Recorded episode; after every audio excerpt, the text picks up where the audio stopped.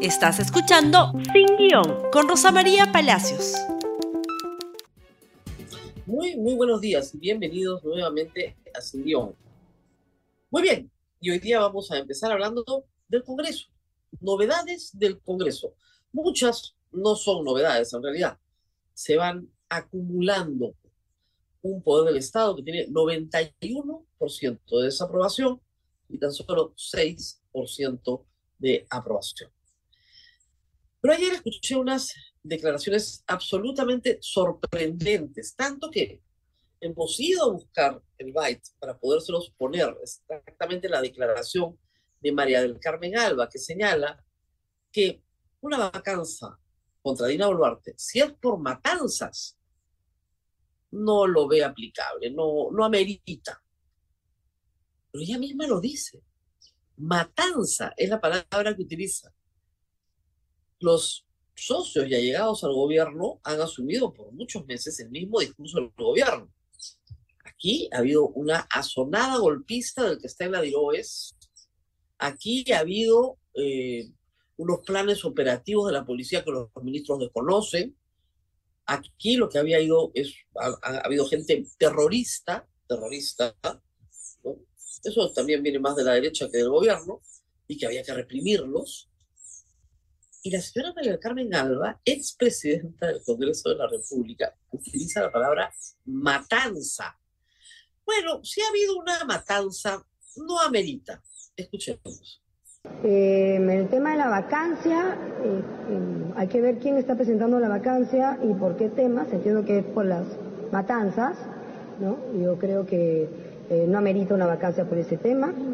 Los que nunca quisieron vacar al golpista Castillo, ahora quieren vacar a la usurpadora, como lo llaman, ¿no? Que es la vicepresidenta que ha asumido la sucesión constitucional es evidente que acá hay un tinte político y que el objetivo es otro, ¿no? ¿Cómo explicas esto internacionalmente? La expresidente Congreso dice, miren, si es por la matanza, no amerita. Matanza, o sea, en el Perú el Estado ha matado, ha matado 49 personas con proyectil de arma de fuego que procede de las Fuerzas Armadas y Policiales, pero no amerita. Impresionante. Pues no se quejen en el Congreso, ¿ah? Yo solamente reproduzco acá las declaraciones. Si es por la matanza, no amerita. Imagínense que vayan a decir, ah, no, mira, si es por las violaciones, no amerita. Es por los delitos cometidos, no amerita. Hemos matado, sí, el gobierno ha matado a un montón de gente, pero no amerita. Impresionante. Y dice algo final, ¿no? Los que antes no querían vacar a Castillo, quieren ahora vacar a Dina Boluarte. Bueno, el mismo principio pues se aplica al revés. Los que antes querían vacar a Castillo, ahora no quieren vacar a Dina Boluarte. O sea, es, es un argumento bien feble ese de, este, ustedes antes no querían y ahora sí quieren. La institución de la vacancia por incapacidad moral permanente, en los términos en los que ha sido usada desde el año 2016, en el caso de Kuczynski y en adelante, es una interpretación incorrecta de la Constitución. Y lo hemos dicho desde Kuczynski en adelante en todos los casos. Kuczynski, Vizcarra, bueno, a no tuvieron que vacarlo, renunció. Y luego con Castillo. Lo que hay que modificar es el artículo 117 de la Constitución para que por delitos un presidente pueda ser procesado cosa que este Congreso no tiene ningún interés en hacer. No modifica lo que hay que modificar, deroga lo que hay que derogar, ni fortalece lo que hay que fortalecer. Seguimos en la misma penuria. Porque, eso sí, legislativamente no hay resultados. ¿ah? Lo único que no podemos hacer por el Congreso es legislar. Eso lo tienen que hacer ellos. Leyes han emitido bastantes, ¿ah? El año pasado creo que más de 220. Pero si ustedes sacan las leyes declarativas, declara ese interés nacional, el día del choclo, bueno, muy bien. Ustedes sacan eso y según un conteo este fin de semana del comercio, quedan solo nueve leyes de interés general. Nueve hasta ahora. Es impresionante. Y para, digamos, que quede claro, Fernando García dijo esto ayer. Para que quede claro, por si a alguien le queda alguna duda, ¿no? Ya no se va a tratar en esta legislatura el adelanto de elecciones. ¿Ya para qué, muchachos? Ya, ya, nadie quiere, ¿ya? Entonces, sí, pues les dimos la ilusión, los tonteamos diciembre, enero y febrero, ya estamos en marzo, ¿ah? ya en esta legislatura ya no. ¿Cuándo empieza la siguiente legislatura? En agosto. En agosto. El adelanto de elecciones era una solución pacificadora. Ponía fin a la crisis política. Porque le devolvía al pueblo su voto. Le devolvía al pueblo la posibilidad de elegir y paraba la crisis política que tenemos solo por ese acto. Ni Dina Boluarte quiere renunciar, ni el Congreso quiere adelantar elecciones, con lo cual no tenemos nada. Sí, bueno, tenemos un Congreso de 6%. Eso es lo que tenemos. Que produce muchísimo más en el área policial que en el área legislativa. Policiales de legisladores, ojo, ¿ah? por si acaso. ustedes recordarán, hubo un allanamiento a las viviendas de 18 congresistas y un ministro de Estado. Y eh, bueno, los resultados son mixtos. Lo más conocido es el dinero en efectivo encontrado al congresista Riola, que al hombre le gusta ahorrar en su casa. No le gustan los bancos. ¿Es delito ahorrar en efectivo? No, no es delito. Pero levanta la sospecha de cuál es el origen del dinero. Inmediatamente. ¿Y por qué no lo quieres tener en un banco? Si es mucho más seguro tenerlo en un banco ganas un interés en un banco que tenerlo metido debajo de... No, no es el colchón, la mochila. De hecho, que la palabra colchón la va a denunciar a todos los que digan colchón. Muy bien. Entonces, esta es la noticia sobre el caso de los niños. Por favor, ¿qué pasa? Como Ética no ha recibido ninguna denuncia por el caso de los niños, ayer la Comisión de Ética ha decidido eh, de oficio, por mayoría, iniciar una investigación de oficio. Ellos solitos sin denuncia la van a presentar contra los 18 congresistas implicados tras allanamientos. ¿Por qué? Porque la Comisión de Ética solo puede imponer una sanción administrativa, es decir, recomendarla al Pleno, que es la suspensión por 120 días de estos congresistas. No tiene más. Lo penal se tiene que ver en el sistema de justicia. Pero para poder ver esto en el sistema de justicia, es necesario que se tramiten acusaciones constitucionales que están en la subcomisión de acusaciones constitucionales y que casualmente se tienen que votar hoy. No sé si tenemos la nota de la República, por favor, lo que sigue sobre los niños. Adelante, por favor. Informe final será presentado ante la comisión, subcomisión este martes 28. Pero ya no estamos hablando ahí no estamos hablando ahí de los, de, los 18 que han sido parte de un proceso de allanamiento, sus domicilios y oficinas. Esta vez estamos hablando de menos congresistas. El informe lo tiene la congresista Norma Jarrow. Y Martín Hidalgo ha elaborado un cuadro de lo que ella le propone aprobar a la subcomisión de acusaciones constitucionales. Y el cuadro, Martín, es muy claro para que ustedes vean qué es lo que quiere acusar y qué es lo que quiere archivar. Tenemos a seis congresistas, todos de Acción Popular. Raúl Doroteo, Darwin Espinosa, Jorge Luis Flores, Elvis Vergara, Ilich López y Juan Carlos Mores. Muy bien. Juicio por infracción a la Constitución no se archiva para todos, porque ahí habría desafuero, suspensión y inhabilitación. No, nada, nada, naca, todos, todos se quedan. El delito de colusión simple y agravada y el delito, el delito de, de cohecho pasión propio también archivado para los seis. ¿Qué queda? Organización criminal y tráfico de influencias. Pero solo para cuatro. Porque para Elich López y Juan Carlos Moritz se archiva. Entonces queda para Doroteo, Espinosa, Flores y Vergara, delito de organización criminal y tráfico de influencias.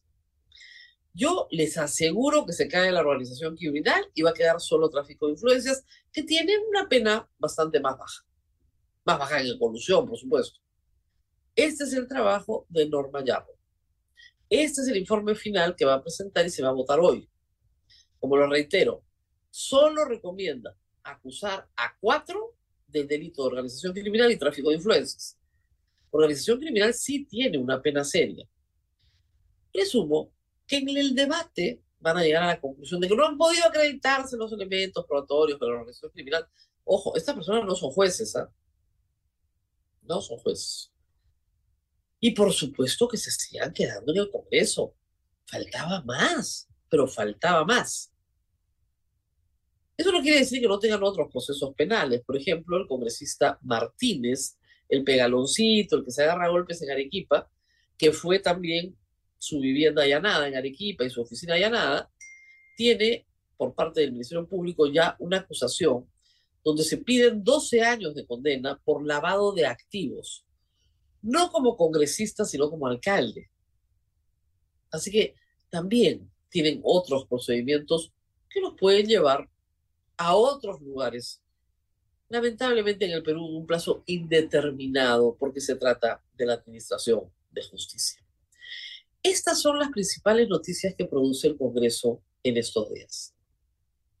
Ya entenderán ustedes por qué tienen 6%. ¿De qué se trata el caso? Los niños de vincularse al gobierno de Pedro Castillo para obtener favores políticos y económicos contratación pública para alcaldes, amigos, allegados, contratación de personal, puestos públicos en diferentes dependencias del Estado. Eso es el caso de los niños. Un caso que, por supuesto, en el Congreso no quieren ver porque todavía no entienden algunos que eso es delito. Y te lo dicen. ¿Y eso por qué es delito? Se llama tráfico de influencias. Es delito y si recibes una contraprestación es cohecho. Caso de Luciana León, a la cual, como ustedes recordarán, la semana pasada le quitaron organización criminal, se la quitaron en la comisión permanente, con lo cual va por otras cositas, no, son poca cosa, pero al quitarle la organización criminal le bajas la sanción más severa. Aunque sí se vota a favor, porque la denuncia viene imputándole ser parte de una organización criminal. Es parte de una organización criminal, pero no cometen delito de una organización criminal. Bien complicado, ¿verdad? Bueno, así está el Congreso. Tenemos que ir al Ejecutivo también, así que pausa, pausa cortísima y volvemos.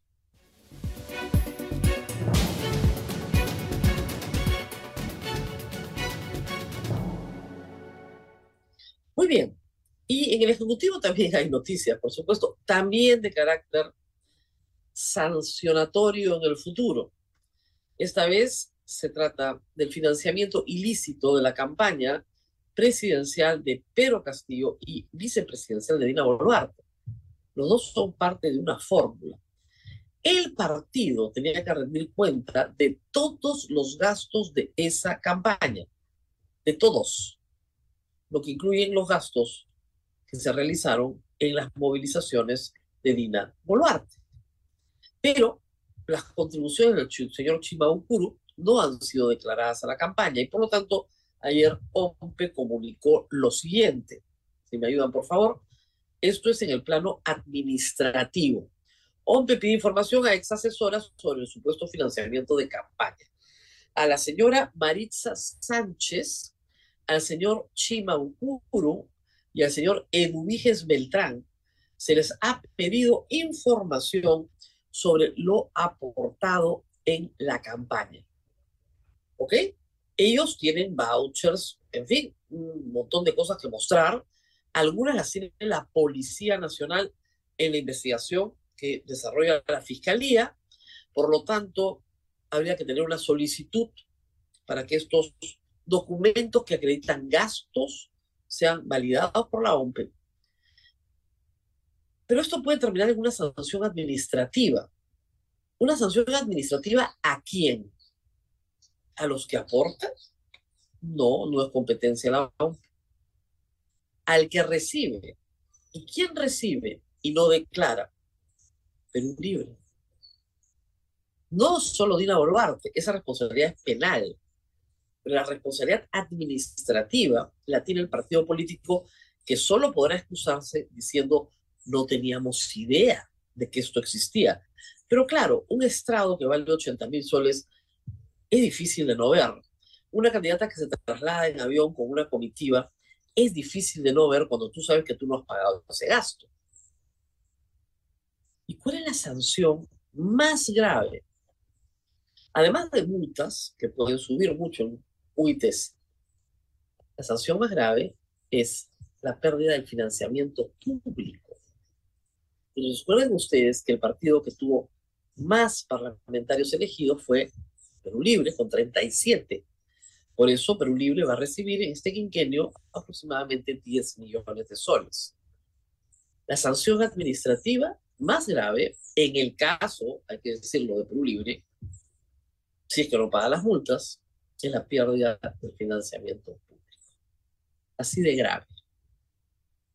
Así que depende de lo que digan los tres citados y por supuesto depende de lo que diga eventualmente Dina Boluarte, que ya no es parte de ese partido, que es enemiga de ese partido y que quieren vacar. Para que vea cómo son las paradojas en la política peruana. Pero hay más. Ayer el ministro Tarola se reunió con los expresidentes del Consejo de Ministros, no fueron todos, fueron algunos. Una foto que trata de dar la sensación de continuidad, de permanencia en las políticas públicas, ¿no es cierto? En algo ayuda unos cinco minutos, pero la noticia fue esta. La señora presidenta ha anunciado, no, más bien ella anunció, pero él también lo anunció, que la presidenta ha pedido un proceso de reforma policial.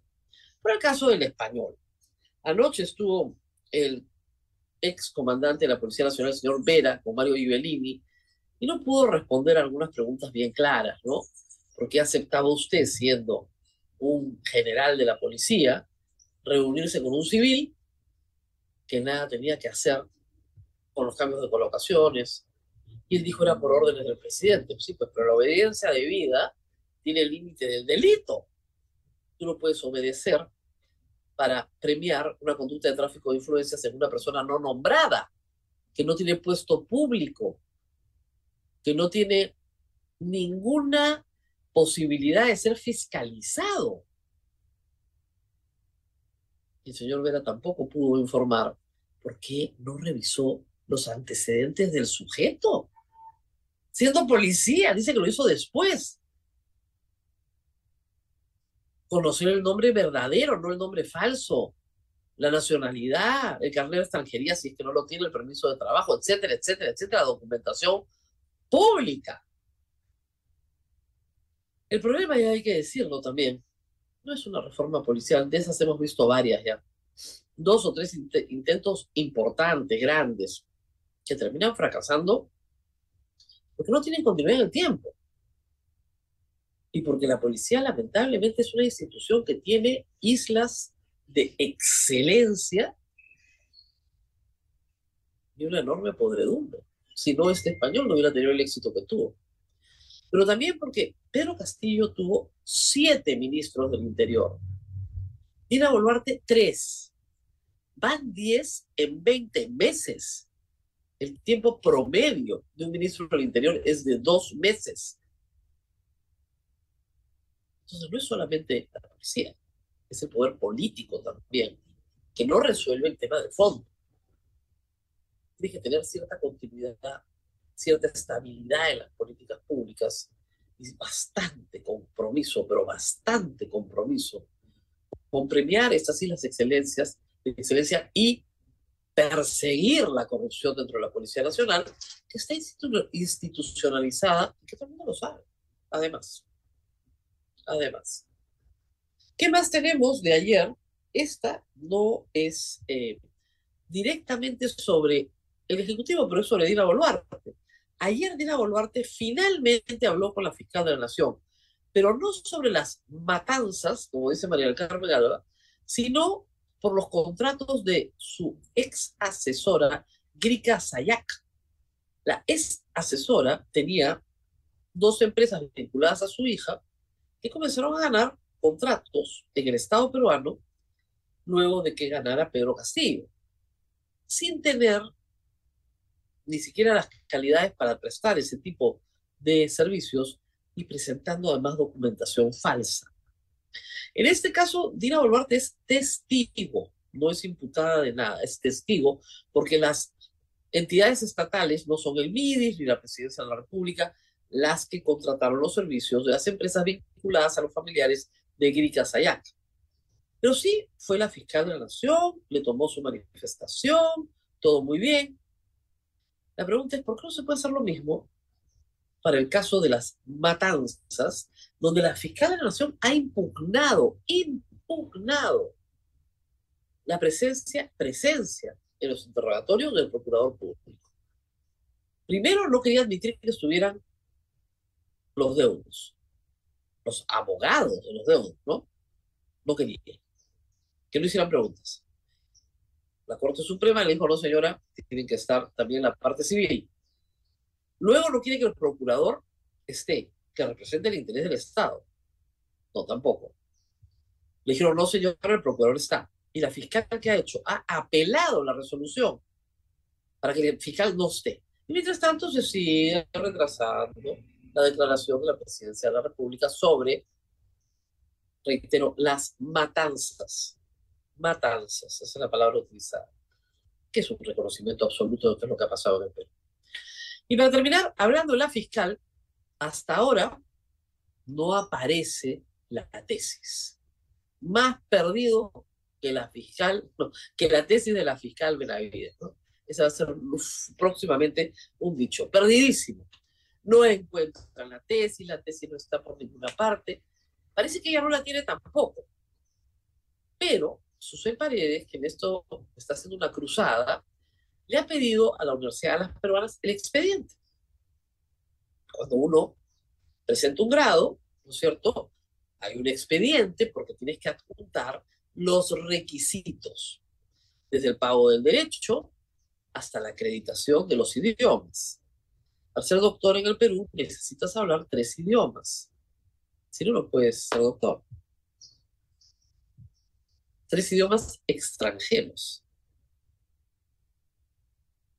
¿Habla la fiscal Benavides fluidamente tres idiomas extranjeros? Probablemente sí, pero tiene que haber una acreditación, un diploma, algún tipo de testimonio de que habla fluidamente tres idiomas. Dos extranjeros, además de su lengua materna. ¿Cuál ha sido el plan de tesis? ¿Cuál ha sido el plan de estudios? Eso está en el expediente como digo, desde el pago del derecho hasta el plan de estudios, el cumplimiento de todos los requisitos para ser magíster y para ser doctor. No tiene la tesis, pásame el expediente, ¿no? Ahora la Universidad de las Peruanas va a decir que tampoco tiene los expedientes, casi de todas maneras. O va a mandar unos expedientes con una hoja, ¿no? El pago del derecho. Ya está.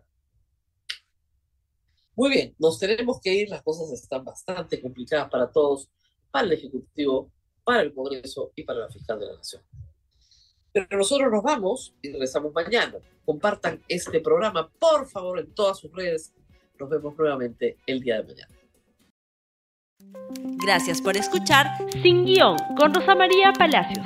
Suscríbete para que disfrutes más contenidos.